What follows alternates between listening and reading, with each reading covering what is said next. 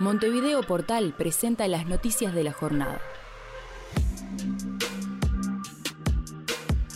Amigos, amigas, ¿cómo andan? Es un gusto saludarlos en este viernes 30 de abril. Si les parece, comenzamos a repasar los temas que se destacan en este último día del mes en Montevideo Portal para Radio Mundo. Estado del tiempo. La jornada en la capital se presenta con cielos claros y algo nubosos y 23 grados de temperatura. Inumet indica a esta hora que el viento sopla del norte a 9 km por hora, hay un 49% de humedad y 15 km de visibilidad. Noticias nacionales. Murió por coronavirus una mujer de 32 años que hace 24 semanas cursaba un embarazo, según informó Telemundo y confirmó Montevideo Portal. Es la primera embarazada que muere con diagnóstico positivo de COVID-19 en Uruguay. La mujer residía en Fraiventos, ciudad del departamento de Río Negro, pero estaba internada en una sala de cuidados intensivos de Salto. El director de salud de Río Negro, Andrés Montaño, dijo a Telemundo que la mujer se contagió producto de un brote familiar. De hecho, tanto la pareja como un niño de la mujer también contrajeron la enfermedad.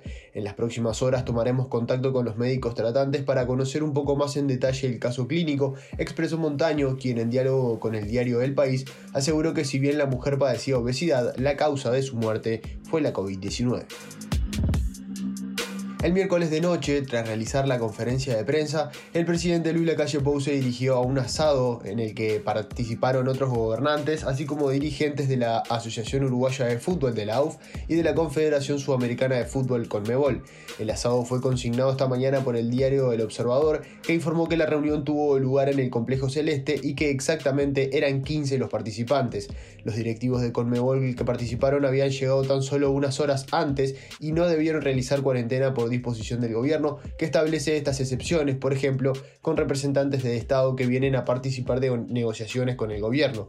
La reunión se dio minutos después del Consejo de Ministros y de la conferencia de prensa y la presencia de una delegación de Conmebol en Uruguay se debió al arribo de las 50.000 dosis de Sinovac que serán destinadas a las asociaciones para poder realizar torneos internacionales. Una pequeña de 9 años recibió tres tiros en su pierna izquierda cuando unos hombres atacaron a balazos a un comercio. La policía relaciona el episodio con el microtráfico de drogas. Según supo Montevideo Portal en base a fuentes de la investigación, próximo a las 4 de la madrugada del día de hoy, una llamada ingresó al 911 advirtiendo por disparos de arma de fuego en las inmediaciones de Colonia y Doctor Martín Casimiro Martínez. La información primaria aportada por las presentes señala que sin explicación alguna dos hombres la emprendieron a balazos contra la ventana del almacén.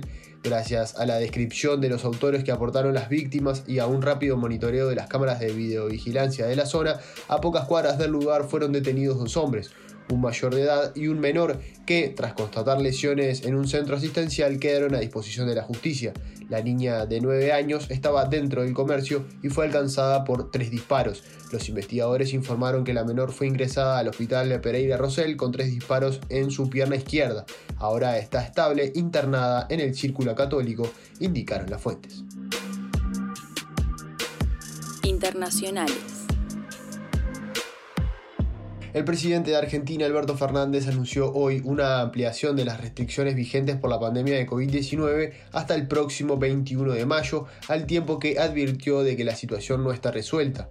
En un mensaje grabado desde la Casa Rosada y compartido a través de la red social Twitter, Fernández reconoció que Argentina consiguió contener el crecimiento exponencial de casos de coronavirus en el área metropolitana de Buenos Aires, en el AMBA, pero advirtió de que las próximas semanas pueden llegar a ser muy duras. Debemos continuar con medidas, dijo Fernández en el mensaje grabado. El escritor venezolano que reside en Buenos Aires, Willie McKay, se suicidó ayer tirándose desde un noveno piso después de ser denunciado por varios casos de abuso sexual en Venezuela, donde la Fiscalía abrió una investigación que afecta además a otros populares personajes del mundo de la cultura del país caribeño. La noticia del suicidio del escritor de 40 años fue confirmada por la policía argentina que constató que en el patio del primer piso del edificio estaba el hombre tirado en el piso.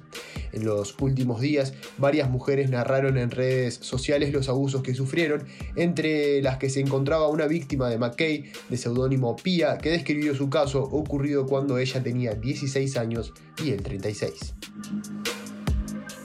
Hasta aquí el flash de hoy, pero antes de irnos repasamos cómo estará el tiempo el fin de semana.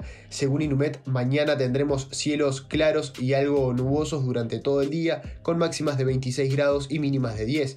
Para el domingo el cielo estará algo nuboso con periodos de claro durante la mañana y en la tarde se prevé un aumento de la nubosidad. De máxima tendremos 27 grados y de mínima 11. Estas fueron las noticias del día por Montevideo Portal. Por más información, léenos en montevideo.com.uy. Para todos, todo.